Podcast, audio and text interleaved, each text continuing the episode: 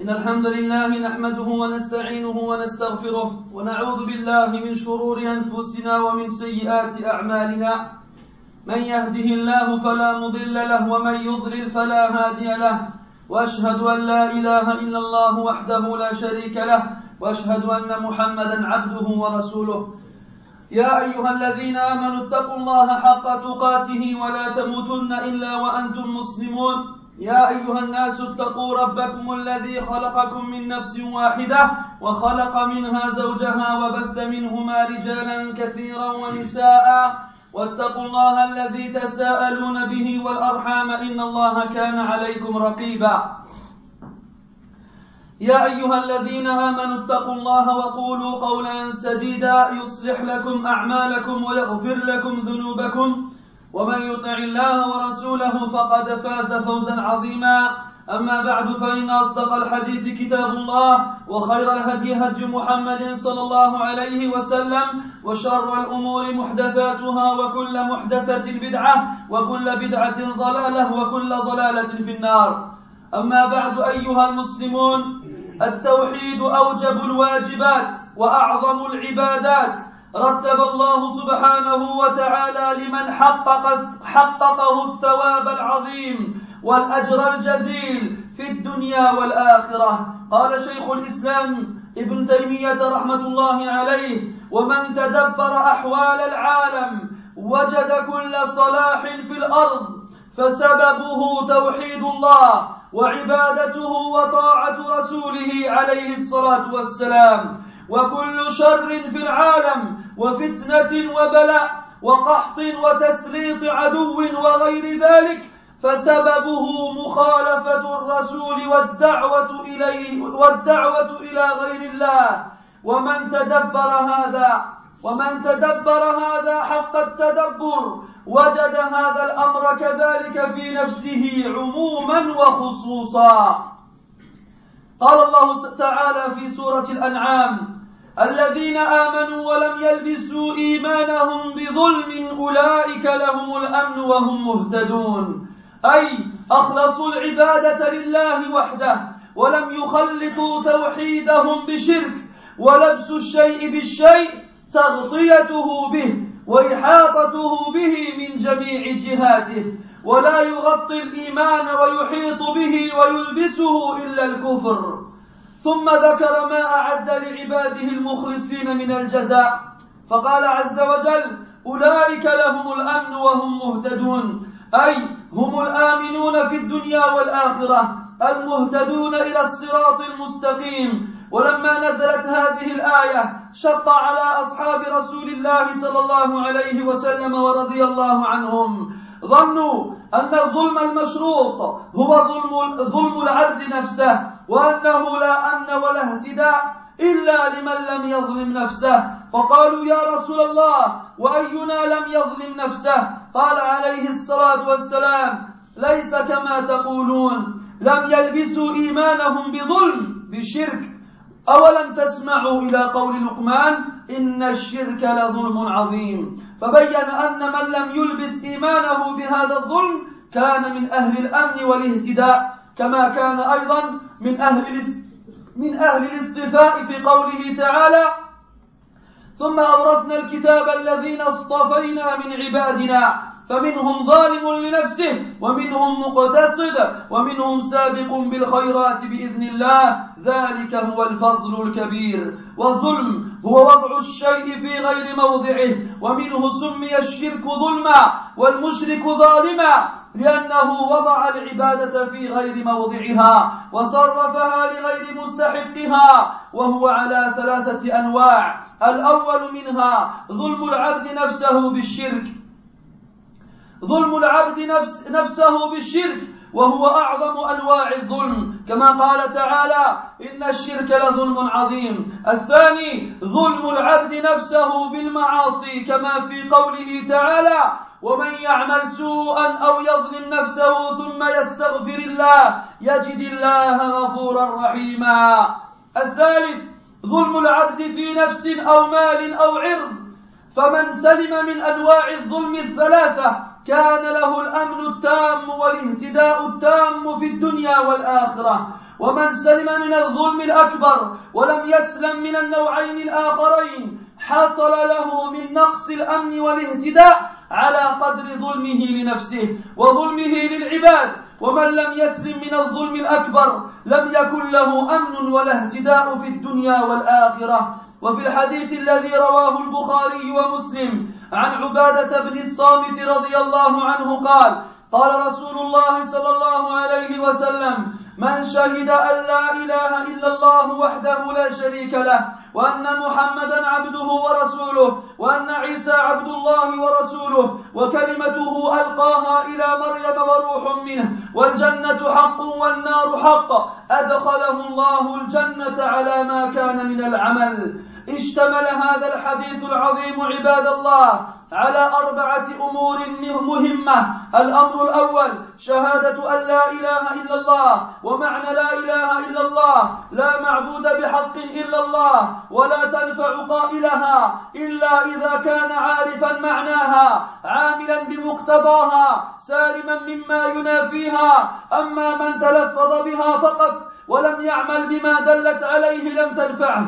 والحاصل أن لا إله إلا الله لا تنفع إلا من عرف مدلولها نفيا وإثباتا واعتقد ذلك وقبله وعمل به. وأما من قالها من غير علم بمعناها ولا اعتقاد ولا عمل بمقتضاها من نفي الشرك وإخلاص القول والعمل لله وحده فغير نافع بالإجماع بل تكون حجة عليه والمشركون الأولون جحدوها لفظا ومعنى فإنه لما قال لهم النبي صلى الله عليه وسلم قولوا لا إله إلا الله تفلحوا قالوا أجعل الآلهة إلها واحدا إن هذا لشيء عجاب. ومشركو زماننا قالوا بها لفظا وجحدوا ما وجحدوها معنى. فتجد أحدهم يقولها ويأله غير الله بأنواع العبادة بل يخلصون العبادة في الشدائد لغير الله فهم أجهل من مشرك العرب.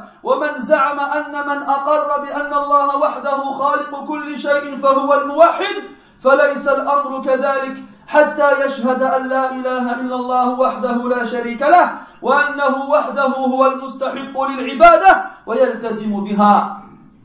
الأمر الثاني عباد الله شهادة أن محمدا عبده ورسوله. الرسول موصوف في هذا الحديث بصفتين هما. الأولى أنه عبد لله ليس, لي ليس له شيء من خصائص الإلهية. وفي هذا رد على من غلا فيه. وتوجه, وتوجه إليه بالدعاء والاستغاثة والاستغاثة. وغير ذلك من أنواع العبادة التي لا تصلح إلا لله وحده. الثانية أنه رسول من عند الله. أرسله الله إلى جميع الخلق فالواجب علينا طاعته. وفي هذا رد على من ترك طاعته واتبع هواه. ومعنى شهادة أن محمدا رسول الله. طاعته فيما أمر وتصديقه فيما أخبر واجتناب ما نهى عنه وزجر وألا يعبد الله إلا بما شرع. الأمر الثالث الوارد في حديث النبي صلى الله عليه وسلم أن عيسى عبد الله ورسوله وكلمته ألقاها إلى مريم وروح منه. وصف عيسى عليه السلام في هذا الحديث بأربعة أوصاف.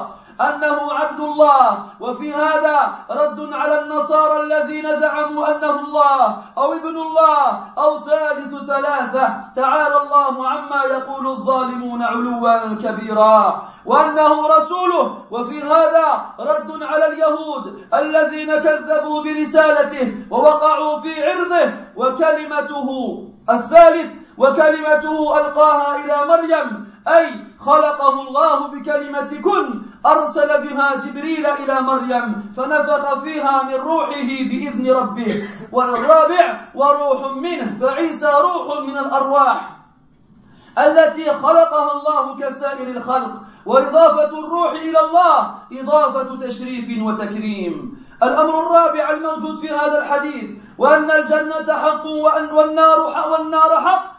الإيمان بالجنة والنار من جملة الإيمان باليوم الآخر. ولكن خصهما الرسول صلى الله عليه وسلم في هذا في هذه الشهادة بالذكر لأنهما مستقر ونهاية الأبرار والفجار. فالجنة دار الأبرار والنار دار الفجار. وثمرة الشهادة بالأمور الأربعة السابقة التي اشتمل عليها الحديث دخول الجنة على ما كان من العمل. فالموحد في دخول الجنة على أحد أمرين إما أن يلقى الله سالما من جميع الذنوب فيدخل الجنة من أول وهلة أو أن يلقى الله وهو مصر على ذنب دون الشرك فهو تحت المشيئة. إن شاء عفى عنه بفضله وأدخله الجنة وإن شاء عذبه بعدله ثم أدخله الجنة. عباد الله للبخاري ومسلم حديث عتبان. قال صلى الله عليه وسلم فإنه حرم, حرم على النار. من قال لا إله إلا الله يبتغي بذلك وجه الله. من تلفظ بكلمة التوحيد لا إله إلا الله ولم يعمل بها لم تنفعه. وقد حرم الله على النار من أتى بها مخلصا من قلبه ومات على ذلك كما دل عليه حديث عثمان الذي قيد حديث عبادة المطلق بقوله يبتغي بذلك وجه الله. قال شيخ الإسلام رحمه الله وغيره قالها بصدق وإخلاص ويقين ومات على ذلك فإن حقيقة التوحيد انجذاب القلب إلى الله جملة. بأن يتوب من الذنوب توبة نصوحا. فإذا مات على تلك الحال نال ذلك. فإنه قد تواترت الأحاديث بأنه يخرج من النار من قال لا إله إلا الله. وكان في قلبه من الخير ما يزن شعيرة وما يزن خردلة وما يزن ذرة وتواترت الأحاديث بأن كثيرا ممن يقولها يدخل النار ثم يخرج منها.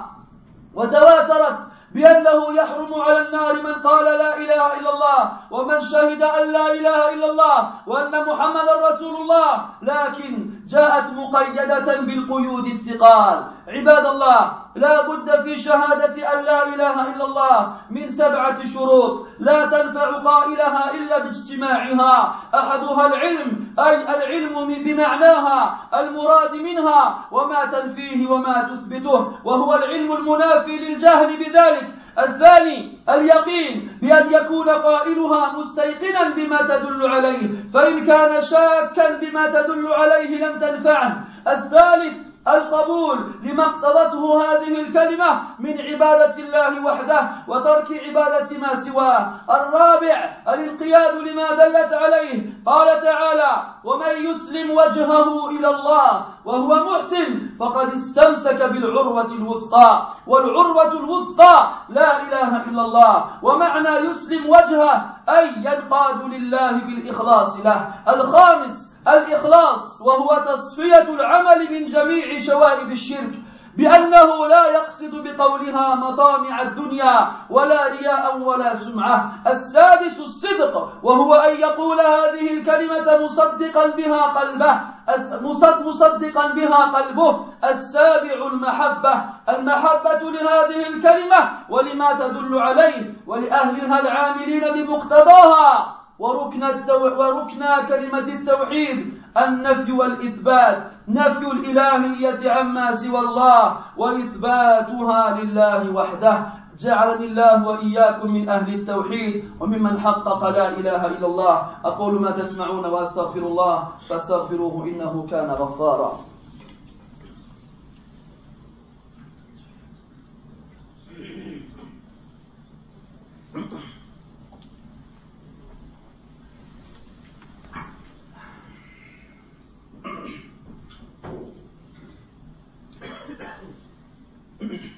الحمد لله رب العالمين والعاقبة للمتقين ولا عدوان إلا على الظالمين. وأصلي وأسلم على أشرف الأنبياء والمرسلين وإمام الأتقياء والصالحين نبينا وحبيبنا محمد وعلى آله وأصحابه أجمعين. وبعد. Mes très tawhid, l'unicité d'Allah tabaraka wa ta'ala, est l'obligation la plus obligatoire parmi les ordres qu'Allah Ta'ala nous a donnés. Et l'adoration la plus grandiose et importante parmi celles qui sont légiférées. Allah Ta'ala a donné comme résultat à celui qui a concrétisé le tawhid l'immense récompense, une immense récompense et un cadeau énorme dans ce bas monde et dans l'au-delà. Shaykh al-Islam, Ibn Taymiyyah dit, celui qui médite sur les circonstances, sur, la situation du monde, trouvera que toute bonne chose se trouvant sur terre a comme origine l'unicité d'Allah et son adoration et, son obéissance envers, l'obéissance envers lui et son messager. Et il verra aussi que tout le mal qui existe sur terre, toutes les épreuves, discordes, tentations, épreuves, sécheresse, les ennemis qui nous attaquent et autres, il verra que la cause de tout ce mal-là est la contradiction envers le prophète alayhi wassalam, et le fait d'appeler à autre qu'Allah subhanahu wa ta'ala. Celui qui aura eu cette conclusion après avoir fait cette méditation réellement, il trouvera cela même en lui-même, en général et en particulier. Tout ce qui lui arrive comme bien ou comme mal, ce sera en fonction de son tawhid et de l'adoration qu'il aura envers Allah et de l'obéissance qu'il aura envers le prophète, et tout ce qu'il aura comme mal, ce sera dans les choses, les pour les, dans les choses pour lesquelles il n'a pas obéi au prophète alayhi salatu wassalam. Mes frères, Allah Ta'ala dit dans le Coran, الذين آمنوا ولم يلبسوا إيمانهم بظلم أولئك لهم الأمن وهم مهتدون Ceux qui ont cru et n'ont point troublé la pureté de leur foi par quelque inéquité, ceux-là ont la sécurité et ce sont eux les bien guidés. Ceux qui ont cru, c'est-à-dire qui ont voué exclusivement leur adoration envers Allah Ta'ala subhanahu wa ta'ala seul et n'ont pas mélangé leur tawhid à de l'association. Et le fait de faire revêtir une chose par une autre, ça veut dire la recouvrir, ça veut dire l'entourer de toutes parts, et n'entoure la foi de toutes parts, et ne la recouvre que l'association et la mécréance. Ensuite, Allah ta'ala cite la récompense qu'il a promis à ses serviteurs sincères. Il a dit, à cela, ils auront la sécurité, et certes, ils seront bien guidés. Ils auront la sécurité dans ce bas monde et dans l'au-delà, et ils seront bien guidés sur le droit chemin. Lorsque ce verset fut révélé, les compagnons anhum le trouvèrent difficile, le trouvèrent dur à supporter. Ils pensèrent que l'inéquité, l'injustice qui est citée dans le verset faisait référence à l'injustice que n'importe qui d'entre nous fait envers lui-même. À ce moment-là, à partir du moment où quelqu'un se fait du tort à soi-même, il ne sera pas en sécurité et il ne sera pas bien guidé. Il dit, Ya Rasulallah, ô messager d'Allah, qui d'entre nous ne se fait pas du tort à lui-même? Il répondit, alayhi salatu wassalam, ce n'est pas ce que vous avez compris, ce n'est pas ce que vous avez dit, ce n'est pas ce que vous avez vu. Ceux, qui n'ont pas fait recouvrir leur foi par une injustice, c'est-à-dire par l'association. N'avez-vous pas entendu le Romain dire, certes, l'association est une injustice énorme, donc le prophète sallallahu alayhi wa sallam a mis en évidence que celui qui ne recouvre pas sa foi, sa foi par cette injustice qui est l'association, alors il fera partie de ceux qui seront apaisés en sécurité ici-bas et dans l'au-delà, et il fera partie de ceux qu'Allah a bien guidés. Il fera aussi partie de ceux qu'Allah a choisi et élus parmi ses serviteurs, car Allah Ta'ala dit dans le Coran ثم أورثنا الكتاب الذين اصطفينا من عبادنا فمنهم ظالم لنفسه ومنهم مقتصد ومنهم سابق بالخيرات بإذن الله ذلك الفضل الكبير ذلك هو الفضل الكبير Allah Ta'ala dit ensuite nous fûmes héritiers du livre ceux de nos serviteurs que nous avons choisis il en est parmi eux qui font du tort à eux-mêmes donc même s'ils font du tort à eux-mêmes Allah Ta'ala les a, les a choisis d'autres qui se tiennent sur une voie moyenne et d'autres, avec la permission d'Allah, devancent tous les autres par, leurs bonnes actions. Telle est la grâce infinie. Et Allah Ta'ala a promis la récompense à ces trois catégories-là. Et l'injustice qu'on a citée, en arabe, c'est le fait de mettre une chose à une place qui ne nous revient pas. C'est pour cela qu'on a appelé l'association injustice, et que l'associateur, on, on, le considère comme étant injuste, car il a posé l'adoration dans une place qui ne lui revenait pas et il l'a attribué à quelqu'un qui ne la méritait pas. Et l'association, elle est trois catégories. Premièrement, euh, euh, pardon, l'injustice est de trois catégories. Premièrement, celle que le serviteur se fait à lui-même par l'association. Et c'est la pire des trois catégories. car le verset cité précédemment le cite bien, certes l'association est un tort, est, une injustice immense. Deuxièmement, le tort que le serviteur se fait à lui-même en accomplissant des actes interdits et en désobéissant à Allah Ta'ala. Allah dit dans le Coran, et celui qui fait un mal ou qui se fait du tort à lui-même et qui par la suite implore le pardon d'Allah, alors certes, il trouvera Allah pardonneur et miséricordieux. Troisièmement, l'injustice que le serviteur fait envers quelqu'un d'autre, que ce soit en, sa personne, dans ses biens ou dans son honneur. Celui qui se préserve de ces trois types d'injustice, alors il aura la sécurité complète et la guidée complète dans ce bas monde et dans l'au-delà. Celui qui se préserve de la plus grande des injustices, mais ne se préserve pas des deux autres, alors il aura une, sécurité et une guidée en conséquence de ce qu'il a accompli comme injustice envers lui-même et envers les autres. Quant à celui qui ne se préserve pas de la pire de ces injustices-là, alors il n'aura ni sécurité, ni guidée dans ce bas monde et dans l'au-delà. Mes frères, Al-Bukhari et Muslim rapportent, d'après Ubadat ibn Samit anhu, que le prophète sallallahu alayhi wa sallam a dit, celui qui atteste qu'il n'y a de divinité digne d'être adoré qu'Allah seul, sans, sans, aucun associé, et que Mohammed est son, serviteur et messager, et que Isa est le, le serviteur d'Allah et son messager, et ce mot qu'il a, qu'il a lancé sur Mariam est un esprit venant de lui, et que le paradis est la vérité, et que l'enfer est la vérité, Allah le fera rentrer au paradis, quelles que soient les actions qu'il a accomplies. Mes frères, ce hadith contient quatre éléments très importants. Premièrement, l'attestation qu'il n'y a de divinité digne d'être adorée qu'Allah subhanahu wa ta'ala. Personne ne mérite réellement l'adoration en dehors d'Allah subhanahu wa ta'ala. Et sachez que cette parole-là ne sera profitable à celui qui la prononce et qui la dit que s'il connaît son sens, que s'il met en pratique ce qu'elle contient comme ordre, que s'il il se préserve de ce qu'il a l'annule. Quant à celui qui la prononce seulement avec sa bouche, sans la mettre en pratique, sachez qu'elle ne lui sera en rien utile et profitable. La ilaha illallah ne profite qu'à celui qui connaît son sens et ses indications en, affirmation et en négation, qui est convaincu de cela, qui accepte ce qu'elle contient comme sens et qui la met en pratique.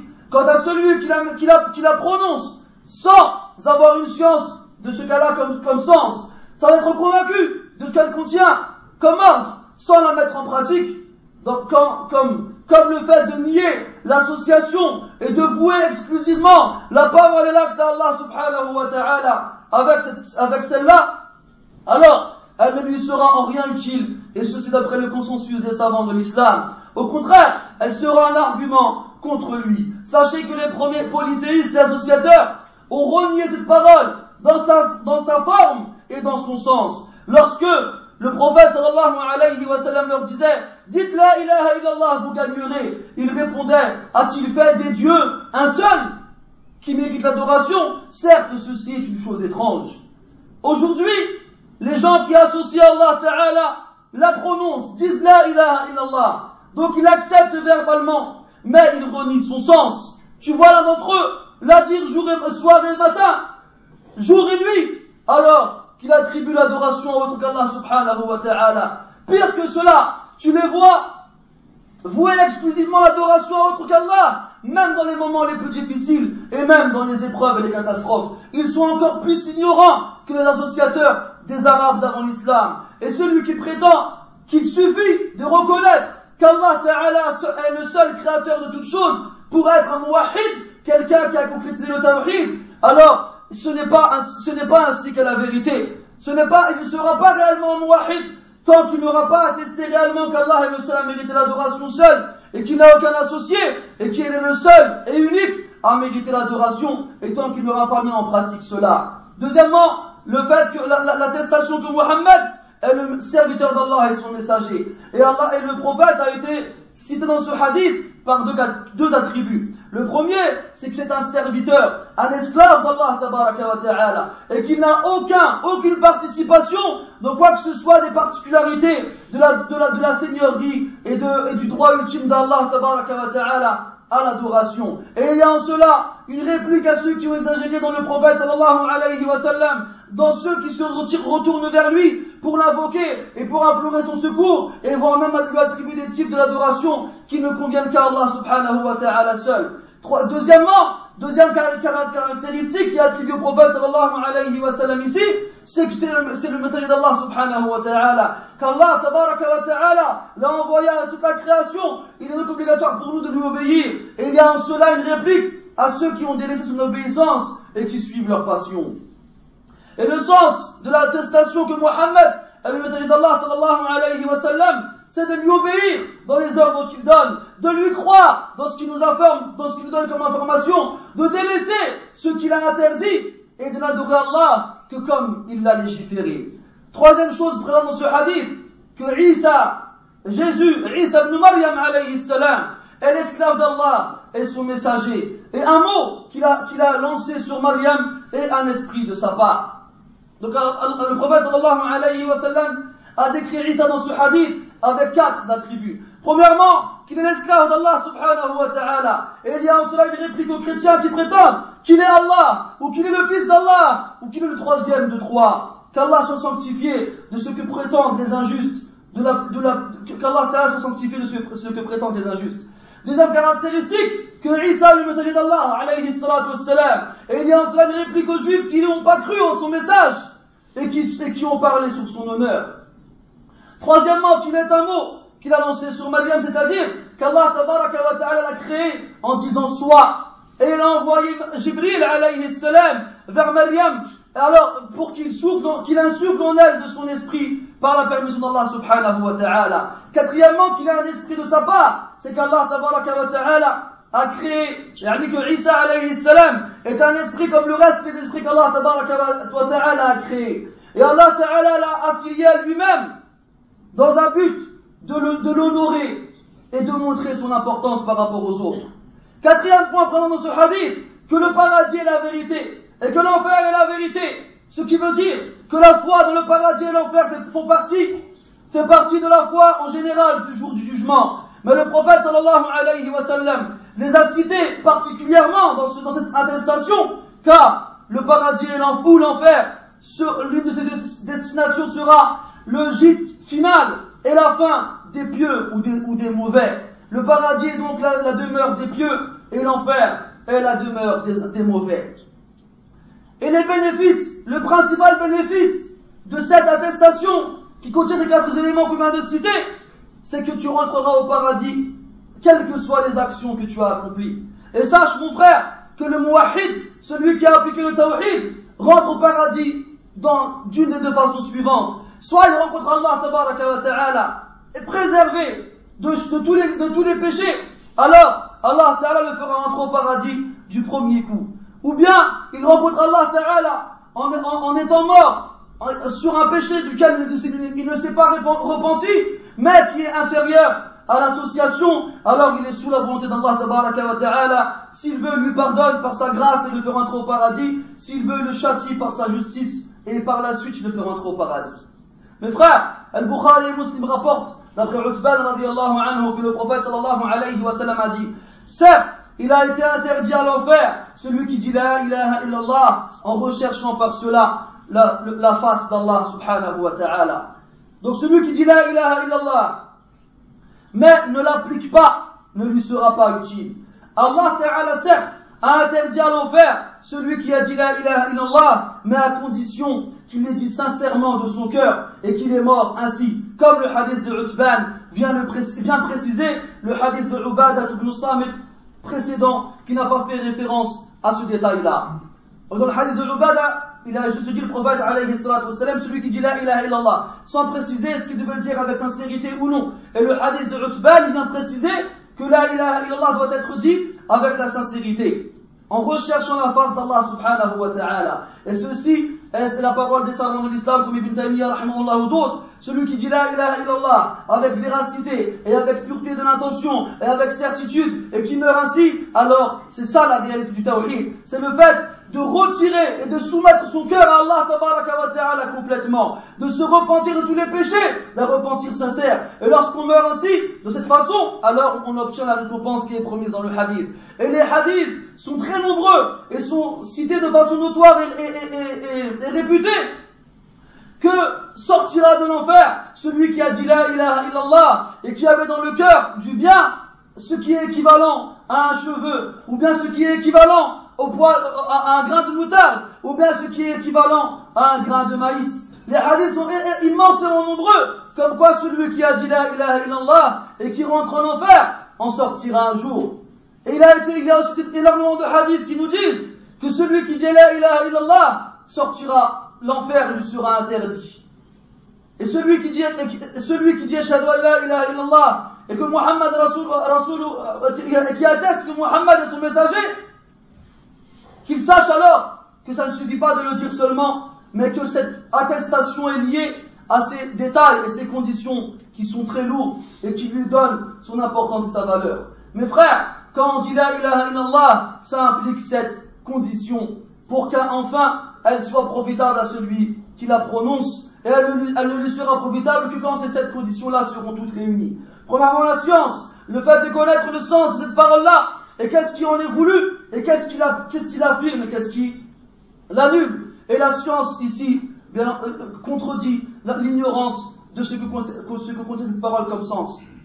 Deuxièmement, la certitude, c'est que celui qui la prétend est sûr de ce qu'elle indique comme sens. Si jamais il a un doute dans ce qu'elle indique comme sens, elle ne lui sera pas utile. Troisièmement, l'acceptation de tout ce que cette parole a impliqué comme sens, et en particulier le fait que l'adoration revient à Allah ta'ala seul, et le fait de délaisser l'adoration de tout autre que lui. Quatrièmement, la soumission à ce qu'indique cette parole comme sens. Allah Ta'ala dit, et celui qui soumet son visage à Allah et est bienfaisant, il se sera certes, il aura certes empoigné l'anse la plus solide. Et l'anse la plus solide, c'est la ilaha illallah. Et le sens de celui qui a soumis son visage, c'est-à-dire qui s'est soumis à Allah Ta'ala avec la pureté de l'intention. Cinquièmement, la pureté de l'intention, c'est le fait d'avoir l'action complètement pure de tout ce qui pourrait l'assombrir comme association et de n'avoir comme intention lorsqu'il l'a dit aucune chose de ce bas monde, ni qu'on entende ou qu'on le voit, mais seulement l'agrément d'Allah subhanahu wa ta'ala. Sixièmement, la véracité,